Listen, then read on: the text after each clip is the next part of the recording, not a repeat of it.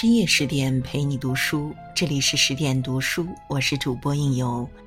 今天为您分享来自水清的文章：杨不韦赵元任，全职主妇家庭原来也可以这么幸福的。做全职主妇是一种怎样的体验？无数身边和电视剧里的案例告诉我们，全职主妇是全世界最危险的职业。女性在婚姻中付出再多。很多时候都会被男方离婚时的一句“是我养的你”轻巧抹杀掉。但在一百年前，有一对夫妻战破除了魔咒，不仅在这样的关系中和谐相处，还被胡适赞为一对为人所羡慕的佳偶。这对夫妻的名字就是赵元任和杨不韦。女人越独立，活得越高级。杨不伟出身于南京望族，杨家在南京城内有地皮十七亩半。他曾写道：“我是在光绪十五年，在南京花牌楼的一所一百二十八间的房子里出生的。”他的曾祖父与曾国藩是同年进士，祖父杨守仁是著名的佛学大师，深得曾国藩赏识，曾在他手下做事。后任英法参赞。父亲杨自超做过衙门总账房，在湖南开办过实物学校。出身名门的杨不韦，打小就不是一个规矩娴静的大家闺秀。他小时候便敢作敢为，锋芒毕露。别的孩子不敢想、不敢干的事情，他都干。他敢一本正经地批评哥不正不实的孔夫子，说他浪费。他只吃方方正正的肉，那谁吃他割下来的零零碎碎的边边呢？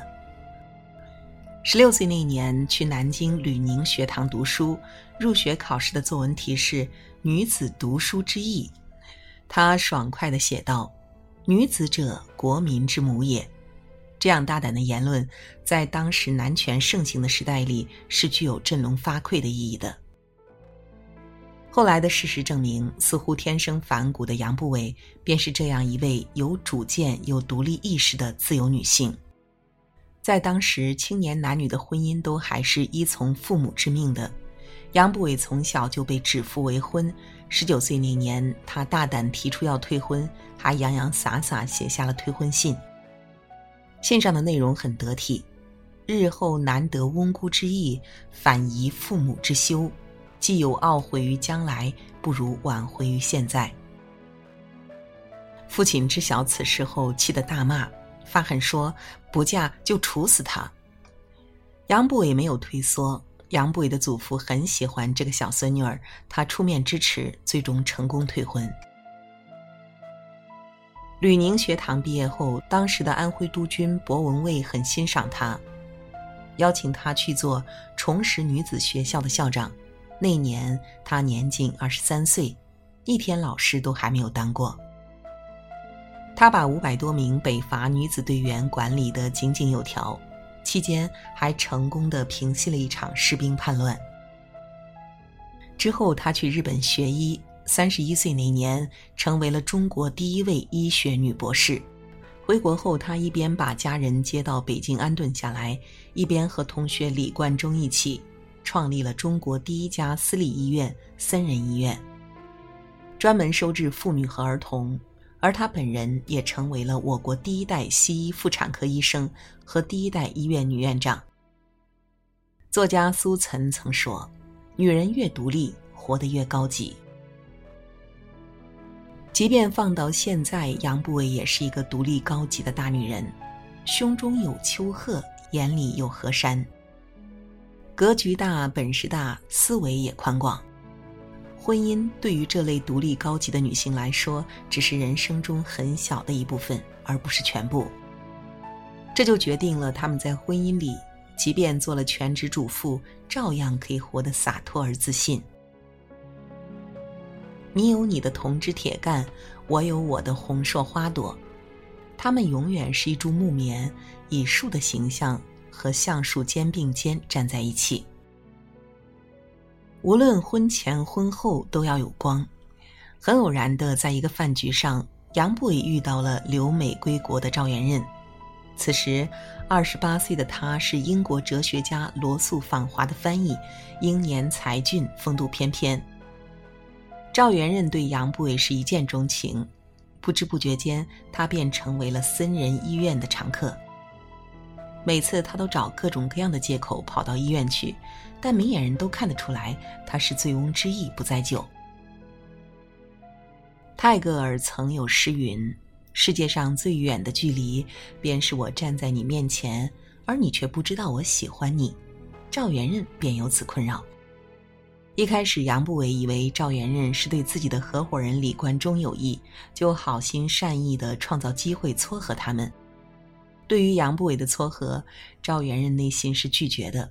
但即便他精通八国语言、三十三种汉语方言，“我爱你”三个字却断断难以说出口。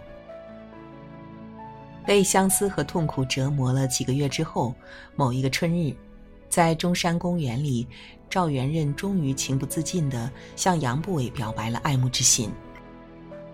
一九二一年六月，两人结了婚，结婚过程简单到令人诧异。他们到定情的中山公园拍了张照片，再向亲朋好友发了份结婚通知书。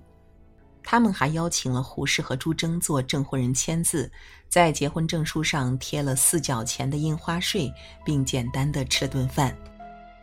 如此便是这场婚姻的全部过程了。找到了合适的人就好，什么仪式感不仪式感，他俩一点都不在乎。婚后，为了支持丈夫的工作，杨不伟放弃了医学工作，成为了一名全职主妇。赵元任四处任教，家里一切工作都落在了杨不伟的肩上。很多女孩结了婚、生了孩子之后，不知不觉间会失去身上本该有的光，就像《红楼梦》里的宝玉所说的：“由珍珠变成了鱼眼珠。”杨德昌电影《一一》中的男孩简阳阳也说过类似的话。他说：“他可以看到每个人身后都带着光环。”小时候妈妈身上也有，后来就没了。这道神秘的光在杨不伟身上一直光芒闪耀，即便结了婚，即便后来生了四个女儿，即便为了生活日夜操劳，他一直从未放弃自我成长。在丈夫任教清华大学期间，为了改善师生们的伙食，由杨不伟出资。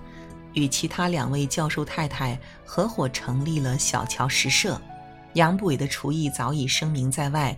他一开食社，许多人自然闻香而来。可惜的是，因为资金问题，食社最后只能赔本关张。做全职太太之余，她喜欢写写散文，先后出版了一个女人的自传、杂记、赵家等书。她做得一手好菜。没事儿，喜欢研究菜谱，研究着研究着就出版了《中华食谱》。这本书由胡适和诺贝尔奖获得者赛珍珠分别撰写前言和序言，一度风行欧美，再版十二次，至今仍然是美国烹饪界的畅销食谱。法国女星苏菲玛索曾说：“女人最可悲的不是年华老去。”而是在婚姻和平淡生活中的自我迷失。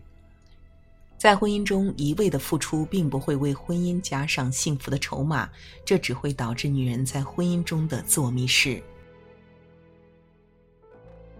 只有像杨不伟这样一直充满热情和活力，从不放弃个人成长，让自己身上的光芒永不消失，那么无论是自己的生活还是婚姻家庭，都会变得活色生香。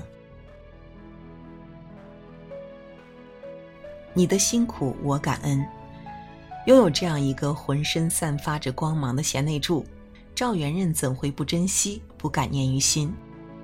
赵元任曾说，孙悟空之所以能保唐僧顺利取得真经，除了自己的本事外，更重要的是背后有一个总在关键时刻帮他一把的观音菩萨。杨不韦就是他在学术上取得真经的观音菩萨。正因为杨不韦放弃了他的医学事业，全力照顾家庭，才有了赵元任的学术成就。他写就了现代吴语的研究、中国画的文法等学术著作，翻译了《阿里斯漫游奇境记》等书，成为了中国现代语言学先驱，被誉为中国现代语言学之父。赵元任曾诙谐地说：“他既是我的内务部长，又是我的外交部长。”狗粮甜蜜地撒了一地。这个世界上最深远的修行就是夫妻情，修的不过是一颗感恩之心。看到伴侣毫无怨言的付出，也能体谅到他的不容易，不计较自己工作的辛苦，明白大家都是在为小家庭做出贡献。正因为感恩于妻子的付出，赵元任对杨不韦敬爱有加，导致身边的朋友总是开玩笑说赵元任怕老婆。据说在当时，怕妻子这桩事，大概只有胡适能与之抗衡了。有人曾揶揄杨不韦：“平时在家里谁说了算？”杨不韦回答：“我在小家庭里有权，可是大事情还是让我丈夫决定。”接着又幽默的补充说：“不过大事情很少就是了。”赵元任怕他敬他，也从不否定自己惧怕他。他甚至说：“与其说怕，不如说爱，爱的越多，怕的越多。”他爱他的方式，便是想各种浪漫方式来表达对他的爱。他为杨不韦创造了不少歌曲。在两人结婚纪念日那天，杨不韦写诗：“吵吵闹闹五十年，人人都说好姻缘。元任欠我今生夜，颠倒阴阳再团圆。”赵元任幽默回诗：“阴阳颠倒又团圆。”犹似当年蜜蜜甜，男女平权新世纪，同谐造福为人间。大意是下辈子我们性格颠倒着来，你做男来，我做女，还像今生这样甜甜蜜蜜。可见所谓的怕，其实就是爱。人世间最美满的婚姻，便是我全心全意付出，你懂得并且心怀感恩。在一段坏的婚姻里，夫妻两人都会觉得对方为自己付出的一切都是理所当然，偶尔一次不能周全，便心生怨言。聪明人都懂得，在婚姻里彼此感恩。我也会尽力为你，为我们这个小家庭做更多的事情。于是，两人越来越相爱，我们的家庭也会越来越幸福。八十岁那年，杨步伟还和赵元任一起自驾游欧洲，来一场说走就走的旅行，也是非常的时髦了。生活在幸福的家庭中，赵家的四个女儿个个出色。大女儿赵如兰，哈佛大学第一位华裔女教授；二女儿赵新娜，哈佛大学毕业；三女儿赵莱斯，美国加州大学毕业；小女儿赵小忠，康奈尔大学毕业。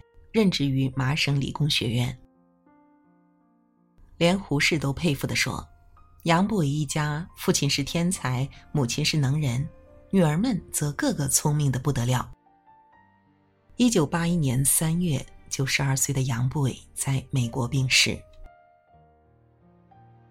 赵元任哭得像个孩子，他固执的不肯回到自己的住处，一度悲伤的给友人写信说。孕青去世，一时精神混乱，借助小女如兰处，暂不愿回伯克莱，今后再也不能说回家了。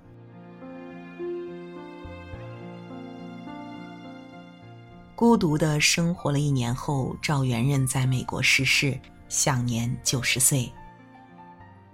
赵元任曾留下遗嘱，要求把自己和妻子杨不韦的骨灰撒向太平洋。随着浩渺波涛流到故土，终于两人一同归了家。天上飘着些微云，地上吹着些微风。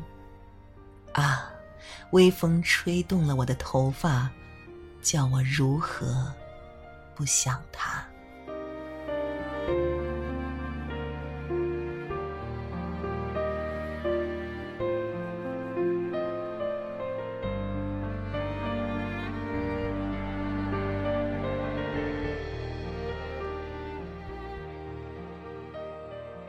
好了，今晚的文章就为您分享到这里。